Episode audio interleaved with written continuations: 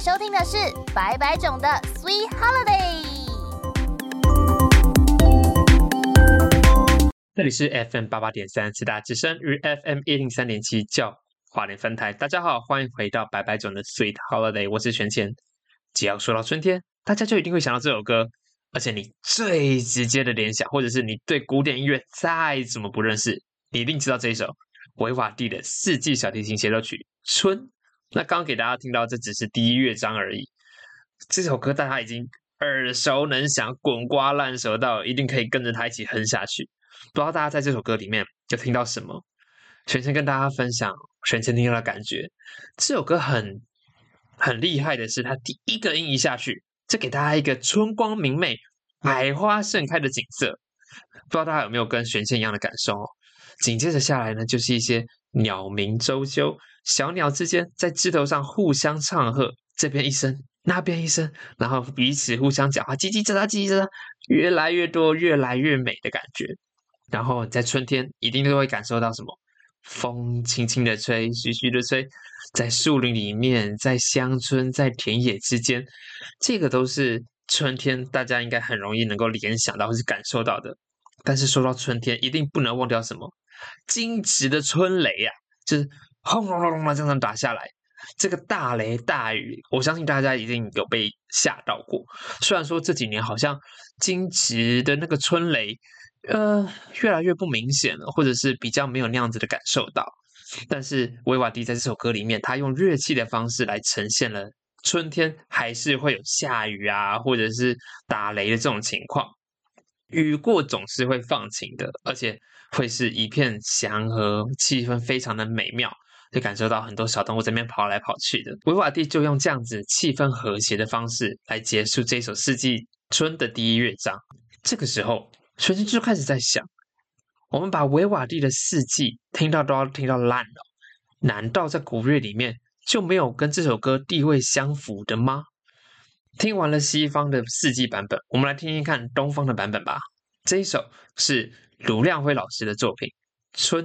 Anda sedang mendengarkan beraneka ragam Sweet Holiday。你现在收听的是白白总 Sweet Holiday。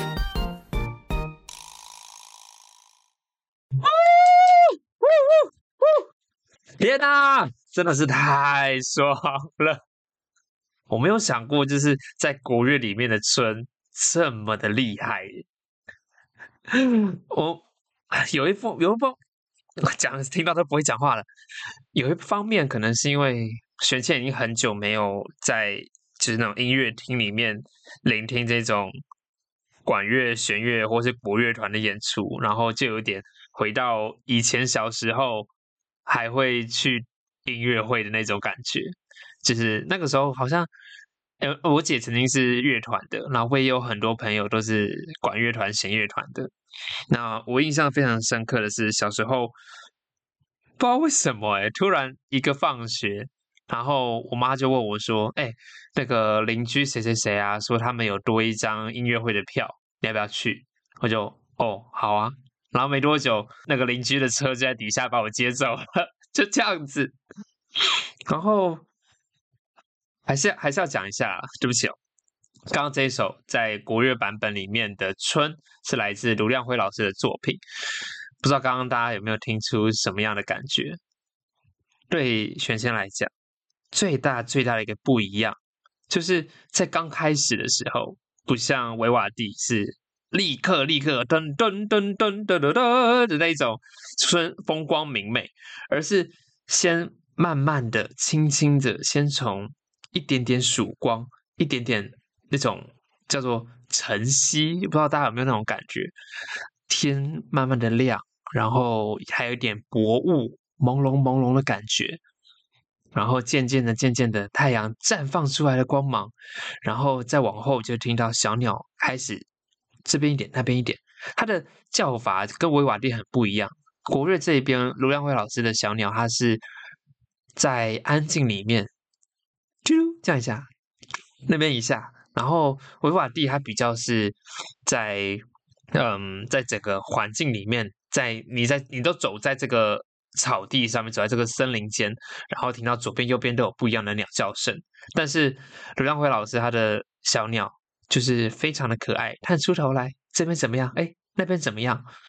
然后两边都一样，都有的是风吹过大地的感觉，而且是在玄谦的脑海中是看到这个风，它扫过整片草皮，然后就可以。你有没有在那种呃宫崎骏的电影里面，他看过他描绘草地浮过去的时候，会有一个像波浪一样的这样唰的这样子一个画面，而且在音乐里面，玄谦听到的是他很温柔、很坚定的。推着你，这个风的力量是可以有给你带动出能量的。然后那个风吹过去的地方，万物都跟着风，跟来到了春天，一起醒来了。渐渐的天亮了，然后所有的动物们都结束了冬眠，一个一个跑出来。非常轻快雀跃的脚步，这边看一看，那边找一找，然后可能找坚果、找吃的，或者是四处的呃运动活动一下身体。那好像还听见了小动物，就那种刚出生的小动物，对这个世界还不清楚，然后他也来认识了这个世界，有非常非常多志趣童真、可爱的那种感觉。那甚至甚至，玄天感觉好像可以从音乐里面听到不只是自然的东西哦，还有一些。在人类社会里面，也渐渐苏醒，好像还可以脑补一些那种市集的交谈声、嘈杂的叫卖声这样子的一个画面。那在卢亮辉老师的作品里面呢，玄谦其实觉得非常非常厉害的是，他用音乐呈现出画面，就是你闭着眼睛听，你都可以看到画面，你看得到天亮了，你看得到草地的绿，你看得到大树的绿，然后也看得到。小鸟真的在枝头上，然后甚至是在草地里面有动物这边跑跑跳跳。那非常非常厉害一点的是，带你从嗯，我们传播上面会讲说很浪、很广、很大的一个风景，然后再慢慢看到很小很小的小动物。很特写的去看到小动物们怎么样的在春天的里面跑跑跳跳。接着我们又再看一次大景，这个天从原本的刚破晓到现在天完全亮了，变得如何？然后就很像是有那种空拍机，或者是看见台湾直升机在空中这样子慢慢的看整个大地进入了春天的节气，然后怎么样的醒了过来，然后再回到特写，我们再去看一些小动物跑跑跳跳，然后非常有活力，非常朝气，整个。大家都醒过来了，整个春天的变化，然后最后的 ending 呢，我们再回到这个春天非常大的景色，然后非常壮阔，然后很有力量的结束这一首歌。不知道你有没有跟玄谦一样的感觉？那说到大地的活力，我们一起来透过我们的想象力，把这个画面缩小、缩小再缩小。你有没有在草地里面看见今年的生肖动物小兔子呢？在大部分的华人社会里，哦，今年的农历年是兔年。但以动物来纪年这件事情，也不是只有华人社会会做啦。最早最早可以考究到古巴比伦，只不过古巴比伦他们的十二生肖体系跟中国的十二生肖是完全独立分开、完全不一样的。根据这个国学家蒋伯显教授，他参考了阿婆伏沙还有行灵超的手抄本，他认为呢，中国的十二生肖跟印度的神将是同源的。在印度佛教的经书里面，《阿婆富沙》里面有记载，十二生肖的动物，它原本是十二个神将座底下的神兽。那因为这些佛教的经书传到了中国嘛，那在中国的十二生肖最早可以发现考究到的是在战国晚期的秦简这这个地方。那在这之后呢，生肖就被很频繁的用于纪年、纪月、纪时。那大家可能透过社群媒体都已经知道了，就是今年在越南，就是子丑寅卯的卯年呢，它对应到的生肖动物竟然是猫咪。越南的今年的农历年不是兔年哦，是猫年。那在玄谦收集资料的时候，也有在维基百科上面发现到一些很有趣的小知识，像是在泰国的生肖年，其实跟中国是一样的，鼠牛虎兔龙蛇马羊猴鸡狗猪，可是他们的龙，泰国的龙被称为。那加那嘎跟中国的传统龙是不一样的。那有一些国家的生肖还特别指定说是哪一种动物哦。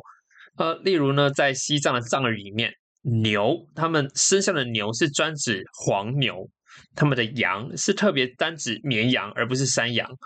藏语里面的鸡有时候会被用作称为乌鸦。那蒙古的十二生肖里面呢，子丑寅卯的寅就是我们在老虎虎年的时候，在他们的语言里面，有时候会被用称为豹，这是非常有趣的一些小小小知识，偏门的冷知识啦。那在最后呢，其实玄谦想要跟大家提醒，在生肖年里面，你特别去购买、去特别领养一些宠物没有不好，就像是狗年的时候啊，很多人是养了柴犬嘛，它非常非常的可爱。那鼠年的时候，可能就会养天竺鼠啊，或者是仓鼠，像那个时候也是动画天竺鼠车车特别的红嘛。牛年，呃，除非你公司有相关，不然不然可能是做畜牧业的，你那个牛奶广告，哎，真的有养一批牛。虎年那应应该没有人真的是养老虎啦，那但是可以这边可以提一下，就是蛇接在龙的后面。所以有人就说它是小龙，所以是蛇。那接在老虎后面的小老虎，哎，就有人说是猫，这也是其中一说。为什么越南今年是猫年的其中一个原因？那呃，生肖再往后数，什么龙、蛇、马、羊、鸡跟猪，不管不管你用什么管道取得了合法养动物的资格或者是能力，你有评估过你真的适合养这些小动物？所以现在想要特别跟大家多嘴来跟大家讲的就是。养了它就不要弃养它，这个非常重要。就是每一年都很常发生的，就是在那个生肖年过后，会有一批的弃养潮。例如什么鼠年过后就有很多宠物鼠被弃养，兔年之后我们可能明年要担心是有很多宠物兔子被弃养。兔子其实好像说活长不长，说活短也不短。就是萱萱男朋友他的家里面是有养兔子的，然后就真的很可爱，在。一个合适，也蛮大的，大概就是两平到三平的空间。那么，那是他们的书房，但是就是把它放在地上，它在那边活生活着，好可爱，很可爱。特别跟他叮嘱，饲养它，不要弃养它。那在今天节目最后，分享这首王力宏的《十二生肖》给大家。我们下拜见喽，拜拜。